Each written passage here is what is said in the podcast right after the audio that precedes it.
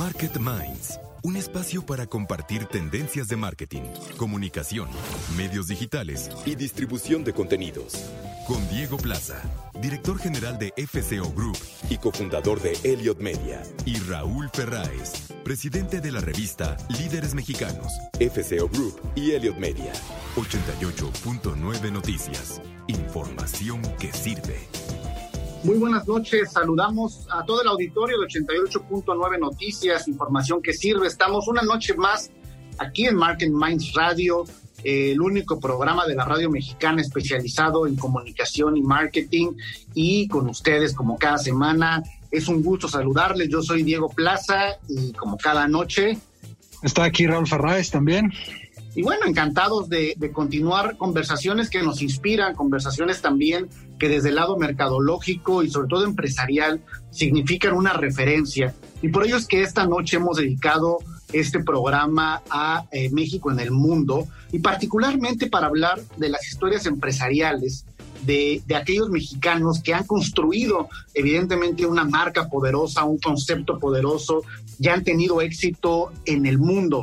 Y por eso es que decidimos eh, entrevistar esta noche para el tema a eh, Álvaro, Álvaro Luque, que es el CEO de Avocados from Mexico. Y es una historia muy particular porque seguramente hemos escuchado eh, en el contexto del Super Bowl siempre el orgullo del aguacate mexicano que se exporta a los Estados Unidos y que pues toneladas y toneladas de este producto que gusta mucho a los norteamericanos y de dónde vienen, de dónde es. Y bueno, pues Álvaro tiene una historia mucho más grande que compartir y hablar justamente de esta referencia que a veces son poco, eh, eh, poco famosas, nombres poco conocidos, pero también vale la pena encontrar esas historias, sobre todo de, de, lo que fueron emprendedores, ¿no? Y lo que hoy se convirtieron en grandes empresarios. Como cada semana, recuerden nuestra mesa de debate con Sebastián Patrón, director ejecutivo de Advertising Week Latinoamérica, y Claudio Flores, presidente de AVE México, eh, que por cierto, no se pierdan, eh, está en el mercado actualmente en la revista Líderes Mexicanos, una edición especial de la industria de la comunicación y el marketing, donde pues nuestros colegas Claudio Flores eh, y Sebastián aparecen, aparecen en la portada, también personalidades como Carlos Vaca, como Pepe Becker, como Verónica Hernández, eh, las mentes y los estrategas atrás de las grandes compañías y agencias de publicidad. Importante buscar la revista Líderes Mexicanos en esta edición, Raúl. Y bueno, pues eh, justamente para arrancar este, este, este tema, este programa, seguramente noticias de importante interés, Raúl. Sí, pues ah, como dices, está ya eh, circulando la edición de, marzo desde hace unos días de la revista Líderes. Y, ya lo platicábamos, Diego, hace un par de programas de pues lo, lo difícil que la están teniendo las agencias de publicidad, eh, ¿no? Eh, Publicis, eh, si recuerdas, cayó, tuvo una pérdida de 2 billones de dólares en, el ejercicio 2020. Y, yo creo que platicar con estos que son los nuevos actores del mundo de la publicidad en este país, creo que va a ser muy interesante leer las entrevistas. Y, ahí está ya eh, afuera la, revista Líderes Mexicanos. Y, hablando un poco de, de temas de talento, fíjate que acaba de anunciar Mercedes-Benz que nuestro buen amigo José Ramón Álvarez, que era el CMO en México, se va a, asumir la posición de director de marketing y comunicación en Mercedes-Benz Mercedes Tailandia, Diego. ¿Cómo ves a nuestro buen amigo José Ramón? Lo mandan a Tailandia. Yo, creo que cuando era jefe de publicidad, creo, igual ya cuando está, o sea, no, después llegó a esta posición de director de marketing de CMO, pues felicidades, la verdad es que talento de exportación Sí, yo creo que las automotrices son de los sectores que también, igual que el turismo, Diego, más difícil se la han visto eh, en estos ah, eh, meses de la pandemia, eh, justamente porque comprar un automóvil, pues no es un no es un producto de primera necesidad, es algo que pues a lo mejor si pensabas cambiar el automóvil este año, pues no pasa nada si te esperas un año más. Eh, y, eso les ha afectado mucho en general a la, industria automotriz. Tienen la ventaja algunos de los grandes fabricantes, sobre todo como General Motors, Ford, este, Chrysler, que, que las exportaciones a los Estados Unidos no les han eh, bajado eh, allá en Estados Unidos se ha sentido otra realidad completamente distinta en el tema del mercado automotriz, pero yo creo que así, aquí en México sí ha sido bien difícil para la industria automotriz el tema de la pandemia. Eh, veo yo eh, pues mucha de la comunicación que hacen, que están haciendo, tratando también de entender y de migrar hacia temas de, redes sociales y todo. No, no recuerdo ahorita, y fíjate que estaría bueno, Diego, que dedicáramos algunos programas al tema de la industria automotriz. No hemos entrevistado que yo recuerde a ningún CMO de alguna automotriz en el programa en lo que vamos eh, al aire. Y, yo creo que sería interesante ver qué están haciendo, ¿no? las empresas automotrices del sector. Bueno, podríamos entrevistar a nuestro buen amigo antes de que se vaya a Tailandia. a ver qué ha hecho Mercedes-Benz, porque Mercedes-Benz es de esas marcas además que, que tiene un reconocimiento a nivel global eh, muy importante, que lo han sabido mantener. Eh, y lo han sabido con todo su tropiezo ahí de Chrysler, ¿no? De cuando compraron, y fusionaron, luego ya se separaron. Creo que Mercedes-Benz es de esas empresas eh, alemanas automotrices que, que, han, han, demostrado que tienen una gran visión de largo plazo en términos de la industria automotriz. Fíjate que mencionas bien esa parte de la decisión de compra y, no por nada el, eh, las ventas de los automóviles eh, siempre marcan o se convierten en un indicador importante del análisis del comportamiento de, la economía y del consumidor. Eh, es, es, un dato que siempre dice muchas cosas porque automóvil implica pues una perspectiva que tienes sobre tu futuro, ¿no? Laboral, porque en muchos de los casos implica eh, sacar un crédito y eso habla también de la seguridad financiera que vas a tener en un corto y mediano plazo. Entonces, realmente todos los eh, comportamientos alrededor justamente de la compra de un automóvil hablan del momento anímico y económico en el que el consumidor se encuentra y siempre cuando los números de las ventas de autos comienzan a, a decrecer en dos dígitos, pues evidentemente algo en la economía general está mal. Otra, aprovechando que estamos hablando en este programa de las marcas globales, Diego, y de cómo posicionar marcas mexicanas en el mundo, eh, fíjate que hay otra marca, y, y fíjate lo importante que es eh, el valor de una marca, ¿no? Y el valor de, tener una marca que genera eh, un brand recognition en, en, términos del público. Eh, acaba de publicar Watch Pro un reporte de las marcas suizas más vendidas en el mundo de relojes. Tú sabes que los suizos pues siguen siendo los fabricantes de relojes más grandes del mundo.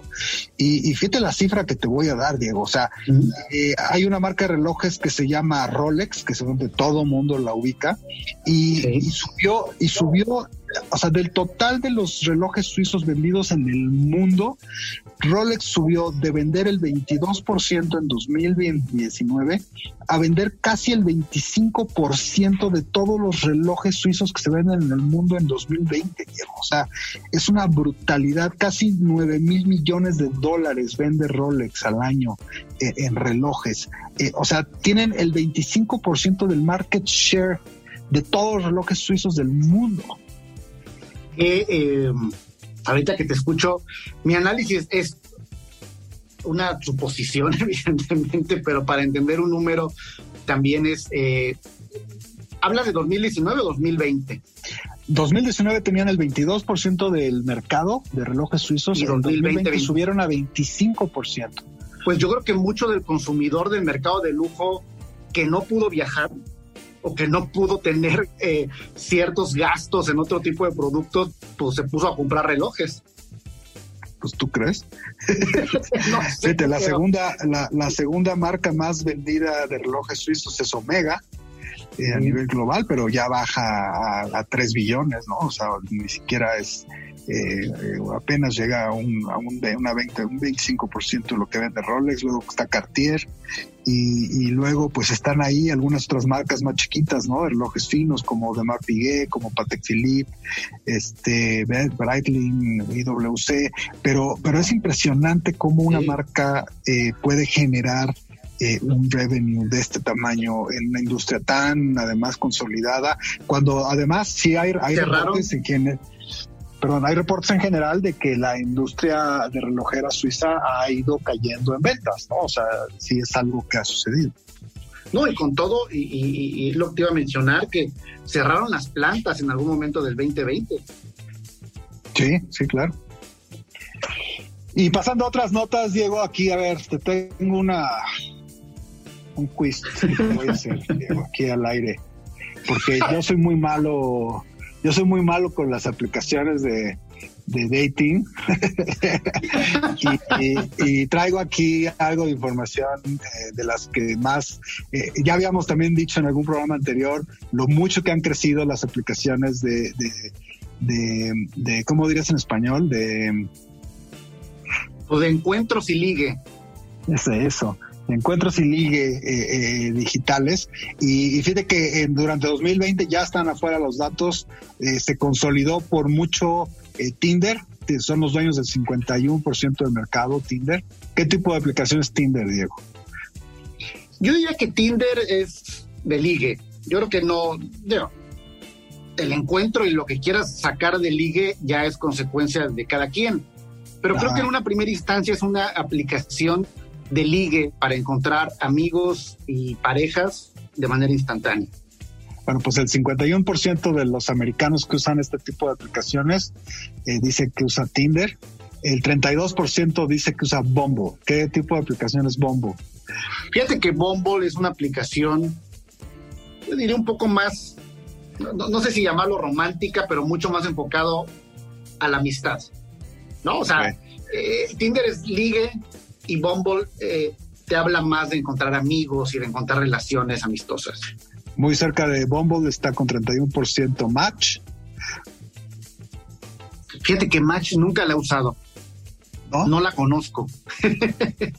y luego está eh, ya un poco más abajo y Harmony. OK Cupid. Plenty of Fish, se me da risa. Plenty of Fish se llama una aplicación de estas de ligue. King. Y fíjate que en el último lugar de las está Grindr pues esa es, ha cobrado, o sea, son de las aplicaciones de la comunidad LGBT, de las aplicaciones gay más eh, famosas, justamente también para el tema de liga y encuentros, ¿no? Y, ah, o sea, que es de nicho, entonces por eso está... O sea, Grindr es más de nicho, de LGBT, por eso está... Eh, Grindr es solo el 17%, solo el 17% de la gente entrevistada aceptó que usaba Grindr. Grindr es de nicho eh, del mercado gay hombres. Entonces, seguramente hay, o ahí yo creo que se han de comenzar a abrir otros nichos de mercado de acuerdo a segmentos de, gustos e intereses. Sí, claro. Pues ah, e, es un fenómeno también digno de análisis, ¿no? De cómo, eh, obviamente nos hemos vuelto todos muy digitales. Eh, yo creo que una, una gran parte del tiempo de esta de estos encierros la gente la ha pasado viendo redes sociales y consumiendo contenido digital, pero es interesante ver cómo es que crecieron tanto las aplicaciones de, de, Liga, ¿no? Pero, pero fíjate, Raúl, desde el punto de vista del producto y como dices tú, de la necesidad, inclusive del, del contexto en el cual la gente está quizá mucho más atenta a la construcción de relación a través de tu dispositivo móvil, de tu app, porque a lo mejor tampoco puedes salir, aunque esto no tiene que ver con la pandemia 100%, pero cumplirá la promesa de venta en muchos de los casos. Yo nunca, cuando no sé tú, Raúl, o sea, alguien que me diga que prosperó su relación o que tiene una relación y ya tienen, digan, es que nos conocimos en Tinder hace cinco años y nos casamos, o sea, no sé si realmente... Bueno, pues, ¿qué les parece si, qué, qué te parece si subimos esa encuesta a nuestras redes sociales, digo? Eh, que nos platiquen sus historias, ¿no? Que nos platiquen sus historias, nuestros radioescuchas, de quién ha logrado realmente hacer una relación con alguna de estas aplicaciones y, lo comentamos en algún programa siguiente. Exacto, eh, entender que la ahora sí que la promesa de venta de la aplicación se haya cumplimentado y que en ese sentido pues el producto haya satisfecho tus necesidades, ¿no? Y, y creo que es interesante, vamos a subirlo justamente a la encuesta y vamos a seguir conversando sobre México en el mundo justamente a partir de las historias de éxito como la de Álvaro Luque, que es nuestro entrevistado esta noche. Él es el CEO de Avocados from Mexico, eh, un conglomerado, una compañía eh, eh, en impulso obviamente de la exportación del aguacate mexicano para conocer esta historia de éxito y también atender el tema en la mesa de debate con Sebastián Patrón y Claudio Flores y al final continuaremos hablando justamente sobre lo más destacado del marketing, de la publicidad. Pues en los últimos días y lo más relevante que tenemos de compartir con nuestros radioescuchas. Recuerden también consultar la edición de la revista Líderes Mexicanos, donde justamente es un número especial alrededor de la industria de la comunicación, del marketing, la publicidad, los estrategas y los rostros y los nombres más sobresalientes justo en este momento. Si te parece, Raúl, vamos a continuar con el programa de esta noche y vamos ahora al reporte de tráfico y clima como cada 15 minutos, aquí en 88.9 Noticias, información que sirve. Recuerden escribirnos en nuestras redes sociales, arroba 889 Noticias, arroba FSO Group y en todas las redes como Market Minds Radio. Regresamos. Market Minds con Diego Plaza y Raúl Ferráez. Un espacio para compartir tendencias de marketing. 88.9 Noticias. Información que sirve. Ya estamos de regreso aquí en Market Minds Radio justamente para eh, continuar eh, eh, esta conversación alrededor del éxito empresarial, del éxito de las marcas, del éxito de las y los individuos en el extranjero. Muchos que han tenido éxito en diferentes latitudes, también de personas como Álvaro Luque, el director de Aguacates desde México, que es pues nuestro entrevistado esta noche, que nos va a hablar del éxito, evidentemente, exportación eh, del aguacate, principalmente en los Estados Unidos y en otras partes del mundo. Y hoy en nuestra mesa de debate, eh, con Sebastián Patrón, director ejecutivo de Advertising Week Latinoamérica, y Claudio Flores Tomás, vicepresidente de Lexia y presidente de la ABE México, vamos a entrarle al tema justamente sobre los casos de éxito, los casos de inspiración y los casos que hay que voltear a ver también justamente eh, del desarrollo mercadológico, del desarrollo empresarial. Junto con Raúl vamos a comenzar justamente con esta importantísima mesa de debate. Muy buenas noches, ¿cómo se encuentran? Muy bien, muchas gracias Diego, un placer estar aquí en la mesa marquetera de Market Minds. Gustazo como siempre a todos. Pues yo soy de la opinión, este, yo soy de la opinión de que si bien hay casos como este de Avocados from Mexico que es un exitazo en Estados Unidos, yo sinceramente, eh, Claudio, Sebastián, yo soy de la opinión que los mexicanos somos malos para, para el tema de la globalización. O sea, eh, creo que podemos, a diferencia de otros países como Estados Unidos, como China, como varios países europeos, contar con los dedos de la mano las marcas que realmente han generado un impacto fuera del país significativo y, obviamente debemos de sentirnos muy orgullosos de esas marcas, pero la verdad, la verdad, yo digo que son pocas. No sé ustedes qué opinan. Pues coincido contigo, Raúl, de que sí siguen siendo excepciones, historias excepcionales que son brutales esas excepciones, porque pues tenemos ahí de la historia hemos tenido a Comex, Grupo Modelo, que luego pues las compran y las que todavía son de capital mexicano, Bimbo, Elvex, La Costeña, Grupo La América Móvil, FEMSA, SEA, CEMEX, o sea, sí hay casos, pero coincido en que para el tamaño de nuestro país, para el tamaño de nuestra economía, deberíamos quizá de tener más historias de estas grandes empresas que logran globalizarse.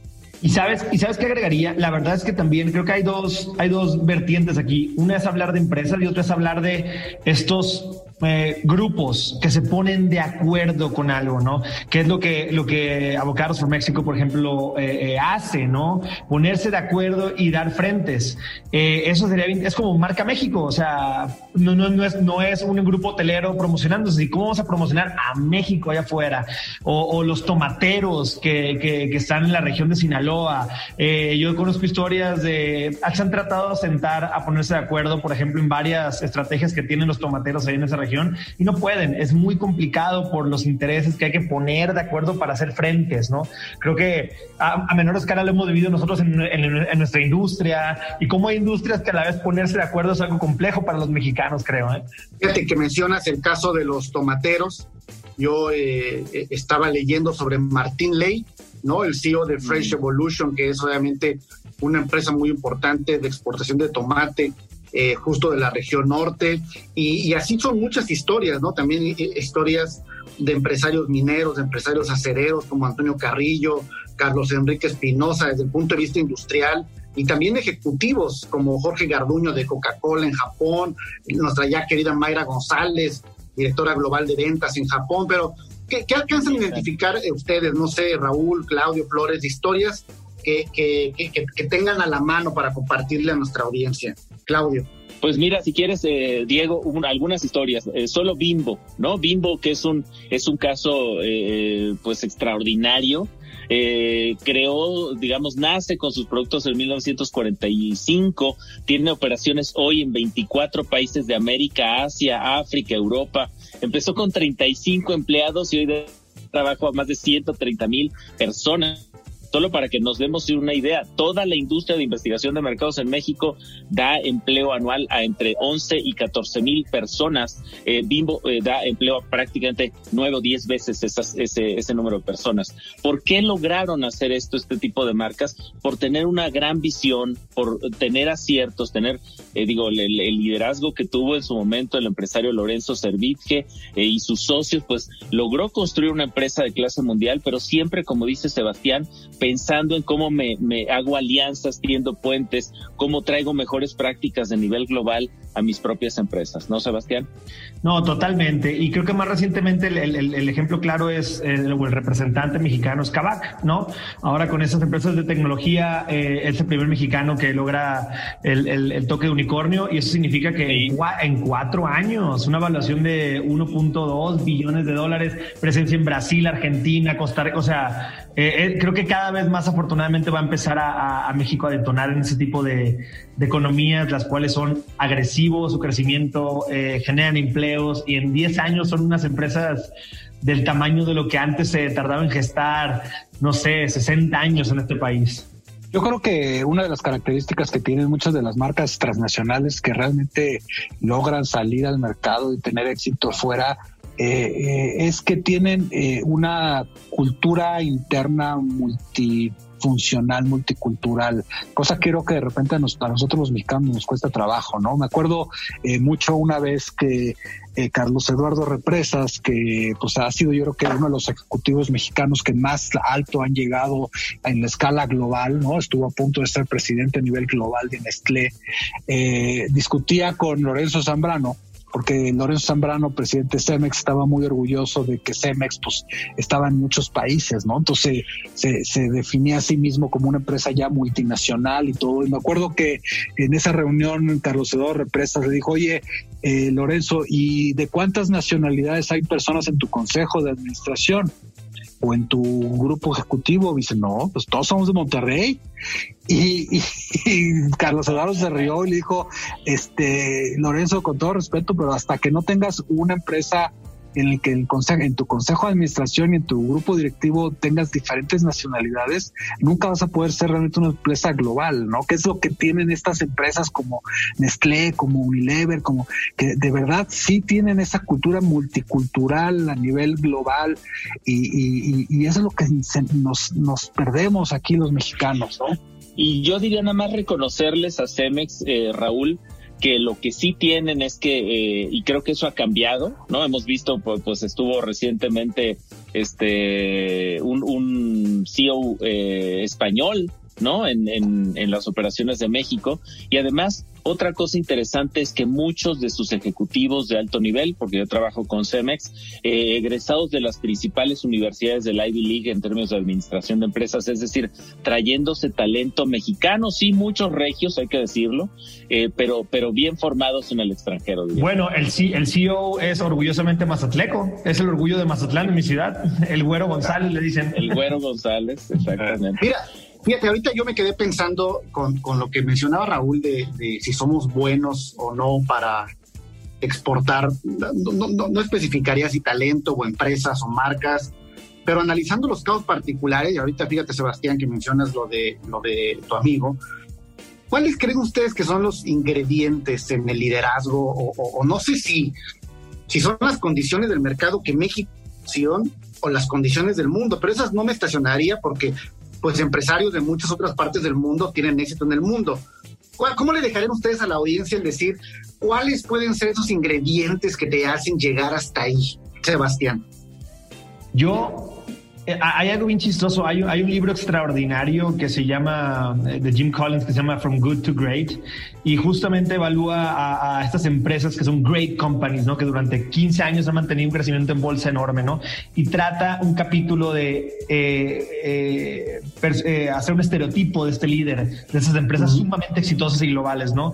Y, y, algo bien interesante es que cuando entrevistan a esos CEOs súper, súper fregones, te dicen, lo primero que te dicen es, yo creo que el éxito de esta empresa y mi éxito es suerte. Entonces, el, el, libro te, te, habla mucho de eso, que dicen, caray, ¿por qué todas estas personas me están diciendo eh, eh, que claramente son las empresas grandes, grandes ganadoras, great companies, que se lo atribuyen a la suerte? Y eso tiene que ver con un perfil, luego indaga el libro, de muchísima humildad en el, en el líder de todas estas empresas, ¿no? Este gran CEO de, de, de repente de, de eh, mucho, mucha televisión y muchas portadas y mucho, demasiado que se clava en ese rollo y por allá y por acá, todos los perfiles que, que evalúa de estas empresas el libro es un perfil muy callado, muy concentrado en el trabajo diario, con, ciertas características de mucha humildad y me hizo pensar mucho en ese, en, ese capítulo, en, esas cosas que de repente son contraintuitivas, ¿no? Eh, eh, que, claramente demuestran ahí un perfil muy claro de, de, un común denominador en todos estos líderes, ¿no? Entonces creo que eso por ahí es interesante que lo exploren en el libro y lo documenta muy bien este, este profesor de Stanford. ¿Tú qué opinas, Claudio? Yo sintetizaría esto que está diciendo Sebastián, porque además sí es cierto que hay muchos estudios que dicen qué hace un buen CEO, cómo logra resultados. Aparte de este sentido muy humano, muy le llamas humildad, Sebastián, yo creo que es una gran conexión con las personas en términos de no olvidarse que eres un ser humano. Visión global, eh, traerse mejores prácticas muy de vanguardia, acento en su equipo y en su talento, bien, ven mucho hacia adentro y enfoque en la cultura, en formar cultura, no digamos cultura organizacional, cultura en torno a una marca. Claudio Flores Tomás, presidente de ABE México y vicepresidente de Lexia y Sebastián Patrón, director ejecutivo de Advertising Will Latinoamérica. Muchas gracias. Nos quedamos, Raúl y yo, para continuar con este programa de Market Mind dedicado a México en el mundo. Gracias, Claudio, Sebastián. Buenas noches. Buenas noches, muchas gracias. Hasta luego. Market Minds con Diego Plaza y Raúl Ferráez. Un espacio para compartir tendencias de marketing. 88.9 Noticias. Información que sirve. Pues estamos aquí de regreso en Market Minds y quiero presentarles hoy a un invitado muy especial que tenemos eh, en el programa. Eh, su nombre es Álvaro Luque. Eh, Álvaro es el presidente y CEO de Avocados from Mexico.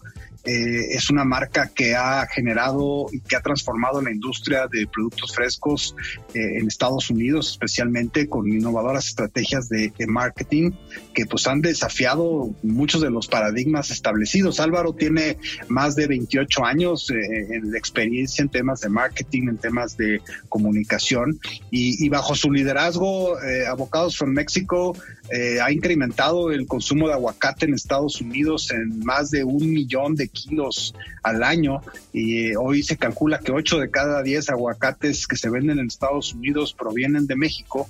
Y, bueno, eh, bajo el liderazgo de Álvaro, Avocados from Mexico decidió eh, empezar a anunciarse en Super Bowl, que esa fue una gran noticia Álvaro. Y ahora acaban de ser nominados por Wire como Fast Company, ¿no? Fast Company como una de las, la empresa más innovadora en Estados Unidos en temas de marketing. Entonces, bienvenido al programa, Álvaro. Es un gusto tenerte aquí con nosotros. Gracias, Gracias por invitarme. Un gusto tenerte, este, que acompañarte en el programa. Cuéntanos primero, eh, Álvaro, cómo surge eh, lo de Avocados from Mexico, porque eh, no hay una sola empresa, como si dijéramos una embotelladora de refrescos o, una empresa que produce cosméticos o algo así, que haga todos los aguacates, ¿no? Sino son muchísimos productores independientes, todos muy empresariales, muy sofisticados. Cuéntanos cómo surge lo de Avocados from Mexico. Sí, claro, es, es una historia bien, bien particular, muy bonita, porque eh, los aguacates de México estuvieron eh, eh, cancelados del mercado de Estados Unidos por 80 años. No, no, no se podía importar el producto aquí a Estados Unidos. Y cuando Estados Unidos decide abrir las fronteras de nuevo al, al, mercado mexicano, una de las cosas que pidió es que ellos querían hablar con un solo organismo, una organización este, de aguacateros en, México. Y allá en México la realidad es que estaba el, partido, el mercado partido en dos grandes entes. Estaban los productores por un lado y los empacadores por otro lado. Así que México en, ese momento, en 1997, tiene que ponerse de acuerdo y en una mesa cerrar la negociación para crear una asociación que, lo, que crean la asociación de APAM. Este, y esa asociación eh, va a cubrir a cerca de 30 mil productores de aguacate en, Michoacán y cerca de 60 empresas productoras.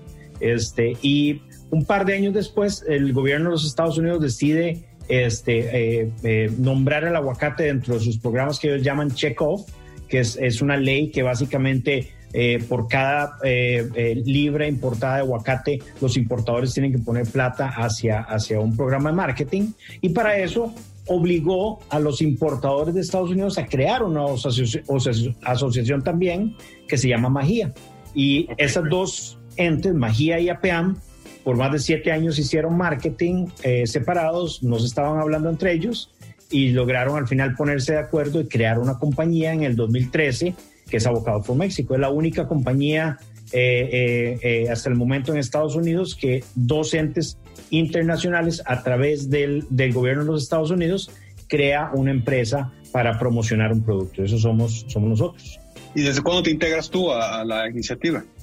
Prácticamente desde el inicio, porque la compañía eh, lanza en julio del 2013 y a mí me contratan en diciembre del 2013 y ya para, para enero del 2014 ya estaba con ellos. Claro. Ahora, ¿cuál, cuál dirías, eh, Álvaro, que ha sido el éxito de, esta iniciativa? Digo, por lo que escucho, pues eh, un poco fue a fuerza, ¿no? Por lineamientos y disposiciones del gobierno norteamericano, pero, pero finalmente eh, eso logró una sinergia que ha resultado ser muy exitosa. ¿Cuál dirías tú que fue la clave del éxito? Yo creo que eh, hay que darle mucho, mucho mérito a las asociaciones porque la forma que ellos lo pensaron fue, vamos a contratar gente especialista en marketing que vengan a ayudarnos a crear esta marca este, y a darles muchísima libertad en su forma de, de, manejar la compañía. Y eso ha sido realmente una de las claves del éxito para mantenernos durante estos siete años eh, trayendo tantas cosas innovadoras para la categoría. Este, yo pude conformar un equipo de, personas que venían de diferentes áreas, de industrias, todas de, dentro del mundo de marketing, a traer ideas a este mundo del produce, que lo llamamos aquí en Estados Unidos, que es producto fresco, este, tratando de reinventar la mercadotecnia que se hacía de producto fresco aquí en Estados Unidos. Entonces, cuando iniciamos, eh, siempre teníamos esta idea de que íbamos a convertirnos en la primera empresa de produce con una mentalidad de producto masivo. Y eso es básicamente lo que hemos estado haciendo, trayendo todas esas ideas que están haciendo los Pepsi, los Coca-Cola, los Procters, este, Disney, en otros mercados, en otras industrias, al mercado de producto fresco y con eso hemos logrado romper muchísimos paradigmas aquí en Estados Unidos y convertirnos en la empresa más innovadora de, de produce en, Estados Unidos sin lugar a dudas. Ahora, una pregunta ahí. Eh, ¿Ustedes eh, eh, funcionan como una, como una especie de ente exclusivamente de comunicación y mercadotecnia o también controlan la distribución y venta y, digamos, todo el tema de retail del, del aguacate que se distribuye en los Estados Unidos? No, no, absolutamente 100% de, de, marketing. Este, Siempre, siempre que me preguntan, es una de las cosas que digo que, es una curiosidad de la empresa, es que nos llamamos Abocados from México, pero ni soy de México, ni, este, ni vendo aguacates. Este, la realidad pero no va a decir que no te gusta el aguacate, es así. Este, pero la realidad es que nosotros, siendo Abocados from México, para poder ver una fruta, yo tengo que ir a Walmart a comprar una fruta. Este, Cuéntanos el primer hitazo Cuéntanos el primer hitazo mercadológico que lograste de cuando entraste. O sea, ¿cuál fue la primera campaña, la primera comunicación que se hizo, la primera cosa que recuerdes por allá de, finales de la década de 2010 que fue algo que dijiste, wow, o sea, sí traemos eh, el punch? No, no, totalmente. Lo que cambió para nosotros en el negocio fue, fue la decisión del Super Bowl. Este, cuando, cuando yo entro a la compañía en enero del 2014, me, toca hacer la primera eh, junta directiva en junio y ahí presentamos la idea de, participar en el Super Bowl. Y, era algo realmente que rompía todos los, paradigmas porque fuimos la primera marca de producto fresco, la primera marca asociada con México en participar en el, en el, en el escenario más grande de marketing en Estados Unidos y, probablemente del mundo en un, solo día, que es el, ¿Y cuál fue el mensaje que mandaste en ese spot del Super Bowl?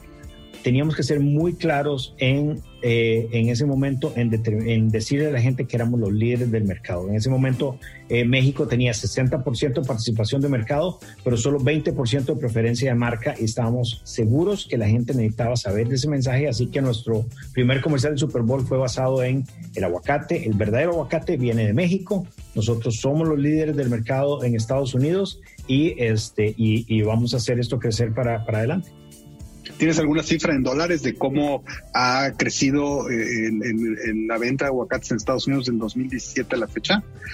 Bueno, nosotros no lo medimos en dólares porque no, no vendemos producto, pero te lo digo en volumen. En volumen eh, logramos duplicar las importaciones de, de México en, en, siete años. Eh, cuando yo tomé la compañía, más o menos estábamos importando en aquel momento 1.1 billones de libras, que lo medimos aquí en Estados Unidos en libras, y para este año voy a cerrar en 2.3 billones de libras. Así que ya vamos a más que duplicar el mercado en, en siete años. ¿Cómo, cómo estás eh, em, enfrentando la, eh, el reto de la digitalización de, los hábitos de consumo de, información de las audiencias, Álvaro? O sea, ¿qué estás modificando en los últimos dos, tres años? Porque lo que está pasando ahora en el mundo de la mercadotecnia es que las cosas se mueven tan rápido que, los que somos los actores del sector eh, estamos realmente inventando lo que, lo que sigue, ¿no? No es como en los 40, 50, ¿no? Pues que estaban las grandes cadenas, eran las dueñas de los medios, las dueñas del mensaje, y pues lo único que tú podrías hacer era poner un spot en, su, en, eh, esas cadenas, ¿no? Hoy en día la verdad es que, que, los protagonistas de, los sectores de mercadotecnia estamos eh, pues inventando el futuro. ¿Qué, ¿Qué, están haciendo ustedes? ¿Cuál es la, la estrategia que están siguiendo? ¿Por qué ganar esto de, Fast Company?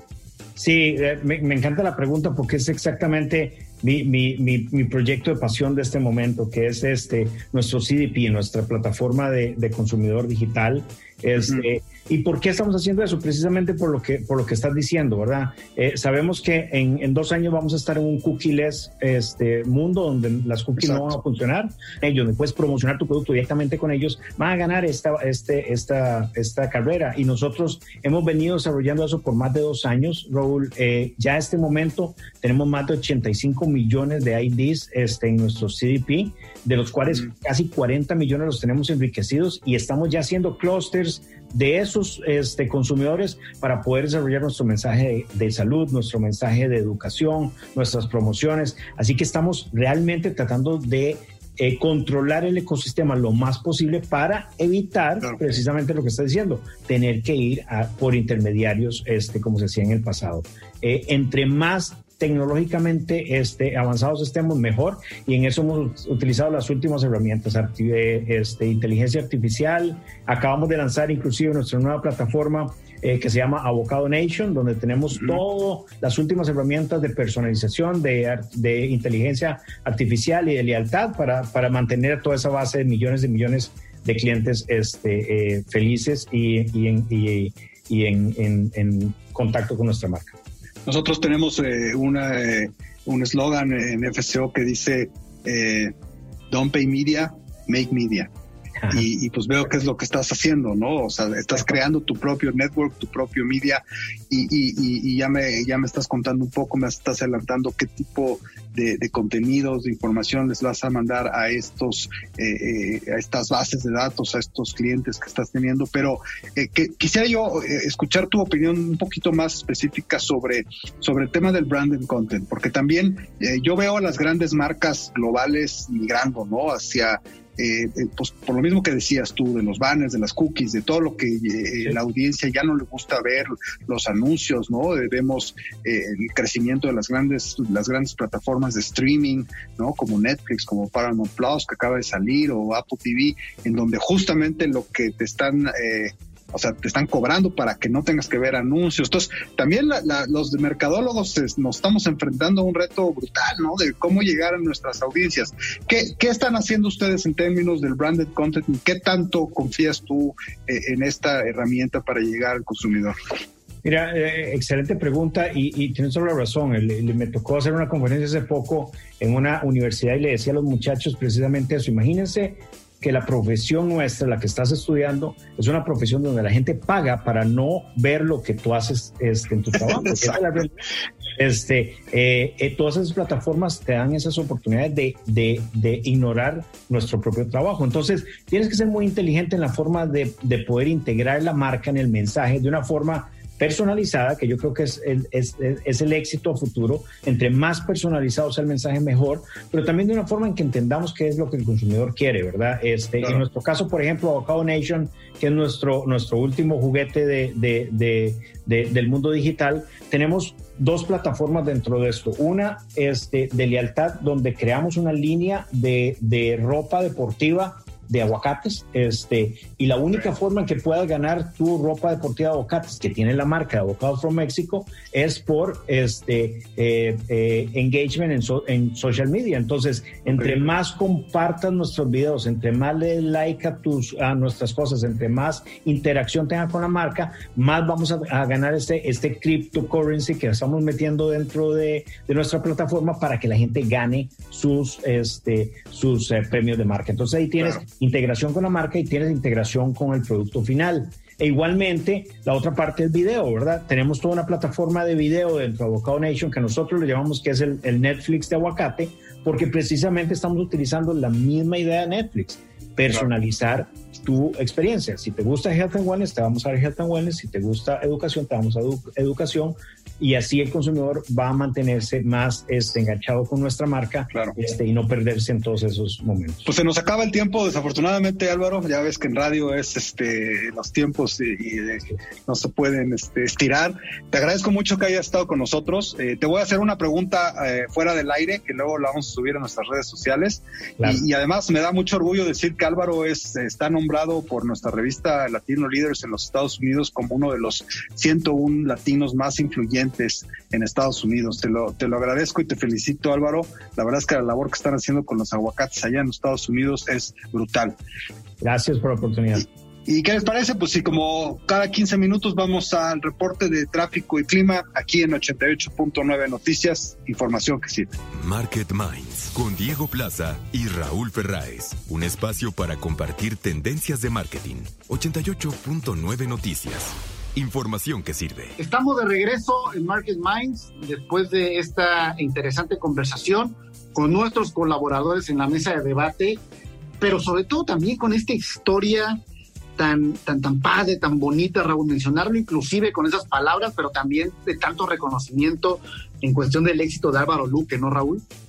Sí, claro, porque además, eh, fíjate que, digo, lo dijo en el programa, no, es, no voy a decir algo que que no se sepa, eh, sí, sí, tiene que ver, el éxito de Avocados from Mexico tiene que ver con dos cosas. Un tema de regulación, ¿no? En donde el gobierno de los Estados Unidos casi casi les puso como condición que o se organizaban o no había forma de venderles, lo cual, eh, no sé, eh, es, es, es, bueno porque al final los, los obligó, los provocó a hacer esto.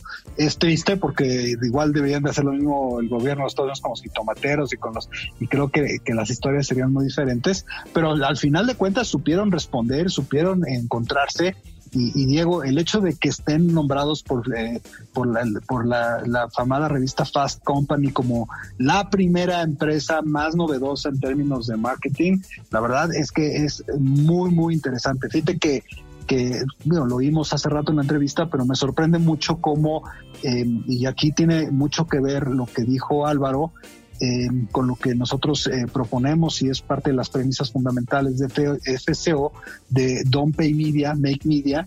Eh, y básicamente lo que están haciendo, como, como vimos en la entrevista, es creando su propio medio de comunicación, ¿no? En donde ellos mismos están ya administrando sus contactos, sus bases de datos, su alcance, la forma en la que están llegando a sus audiencias y, y se están convirtiendo en un medio de comunicación tal cual, ¿no? Y sobre todo, eh, la, justamente construcción, como dices, de, este tema de los medios de comunicación, me gustaría eh, eh, mencionar un caso que hoy eh, platicábamos en una reunión sobre el tema de Vans Channel, este caso de, de, esta compañía, de esta marca de tenis, que tiene una iniciativa llamada Vans Channel, que está sucediendo en varios países, donde ya es una marca que está generando un medio de comunicación un espacio concreto de generación de contenido sobre los temas, gustos e intereses que le interesan evidentemente a su audiencia, al consumidor, y cómo eso construye un vínculo totalmente distinto, justo como lo hemos dicho Raúl, del tema de Don't, don't Pay Media, Make Media, y que justamente como mencionas el caso de, de, este pensamiento empresarial de la entrevista, pues nos está llevando y las marcas que, mira, va a llevar más tiempo, pero al final van a tener su propio eh, eh, auditorio, su propia audiencia cautiva, y eso en el largo plazo, pues quizá termine por ser más valioso, Raúl. Sí, claro. Yo creo que es muy importante y creo que el ejemplo de Abocados from Mexico creo que es eh, un ejemplo que deberíamos de tomarlo muy en serio para poder replicarlo en otras industrias, digo. Y bueno, pues pasando a otras cosas, fíjate que, que, que por fin pude echarme los Grammys este, este fin de semana, no los pude ver en vivo. Y, debo decirte, Diego, que me llevé una gran desilusión con los Grammys. O sea, de plano. Eh, no sé si tú los acabaste ya de ver o los viste. Eh, no, no, no sabes lo mal que, que lo mal eh, realizados que estuvieron. Eh, yo, si hubiera sido yo el director de los Grammys, hubiera corrido al productor. Eh, me pareció pésimo todo, o sea, el ritmo, la, la conductora. A ver, espérame, espérame, Raúl. Tu planteamiento es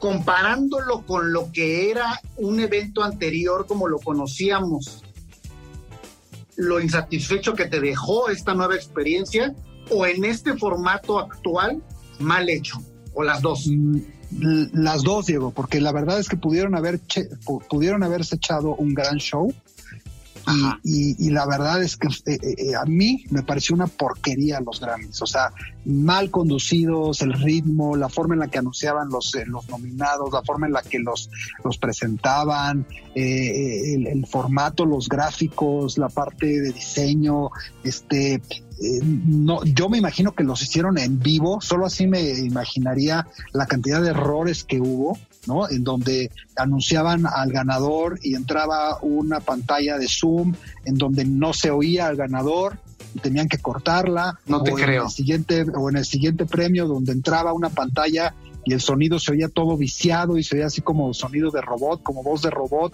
y eso pasó seis o siete veces en la entrega. Eh, no, no, no, no, no, o sea, el ritmo, la, la, la, la, la conductora se equivocó varias veces con errores eh, eh, básicos, digo, que una conductora no debería de tener. Eh, ella anunciaba o anunció, ah, ni siquiera me acuerdo su nombre, o sea, es una artista musical que, que yo en mi vida la había oído, la, y mira que me gusta la música y más no estoy metido en, los temas musicales, jamás había oído a esta chavita, a esta chava, eh, eh, eh, ella misma anunciaba a los nominados, ella misma leía quién había ganado, cero glamour, ¿no? O sea, estás hablando de los Grammys, o sea, pudieron haber tenido a cientos de artistas anunciando los ganadores, haciendo comentarios. No, no, no, me pareció pésimo, Diego, y, y de verdad no es cebollazo, pero comparando con lo que nosotros hicimos con los Elliot Awards en octubre, eh, no, no puedo entender que los Grammys producidos en Estados Unidos, ¿cuánto presupuesto crees que pueden tener los Grammys, Diego? O sea, no, o sea, de, pena y, bueno, ya luego de yo verlos y, tener esta valoración, me metí a ver varias críticas y varios comentarios de expertos en la materia y, el consenso es que son los peores premios, los peores Grammys que ha habido en la historia de la humanidad, básicamente.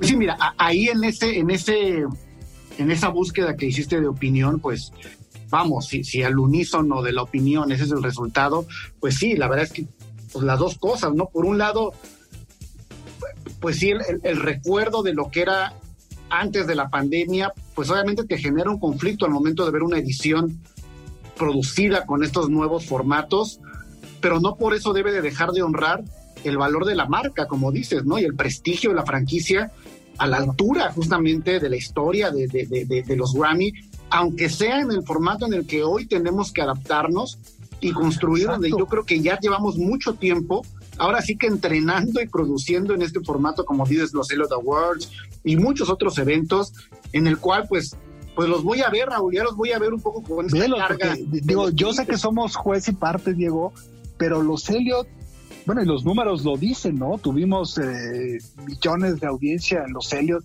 O sea, tú ves los Elliot y, es un show divertido, dinámico, gente sale, entra a la pantalla, eh, cantan, vienes, vas. No, no, no, no, los Grammys de verdad de pena ajena. Fíjate. Y de, y de pena ajena porque estás hablando de los premios a la música más importantes del mundo, producidos en Estados Unidos, con un presupuesto seguramente millonario para hacerlos. Y, a mí me dio pena ajena ver lo que hicieron los, los señores de los grandes. Yo, yo, yo tengo análisis de, de cosas que he visto en el último año. Y yo creo que el gran error es que no puedes cometer el error de producir algo para este nuevo contexto digital pensando en cómo producías antes un show. Si lo quieres replicar exactamente bajo las nuevas herramientas, va a salir mal. Tienes que hacerlo pensando en la nueva lógica y programación de los recursos actuales. Y ese yo creo que es la gran diferencia. Y, bueno, mencionas los Elliot Awards, eh, invitar a la gente, porque ahí está la transmisión eh, eh, que fue en vivo en Elliot Channel, en nuestro canal de YouTube, y que justamente ahí pues hay un eh, ejemplo, justamente como dices, no es cebollazo, pero sirve, vale la pena recordar a la audiencia esta importante premiación, la última edición, la más reciente edición, no la última, la más reciente edición del reconocimiento a líderes digitales de habla hispana más importante del mundo. La pueden encontrar. Les vamos a dejar el link en las redes sociales, los Elliot Awards, y comparar y recibir los comentarios de la audiencia, Raúl. Yo creo que hay que proponernos para producir los Grammys del año que entra.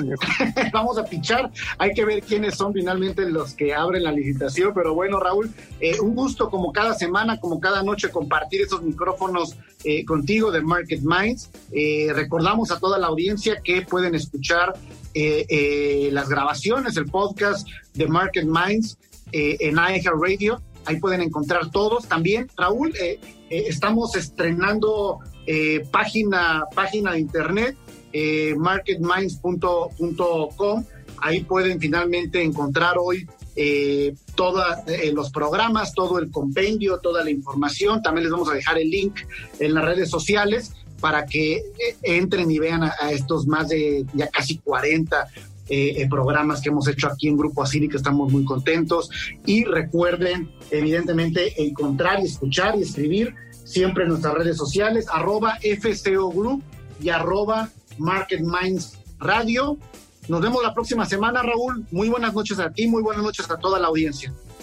Buenas noches. Esto fue Market Minds, un espacio para compartir tendencias de marketing, comunicación, medios digitales y distribución de contenidos. 88.9 Noticias. Información que sirve.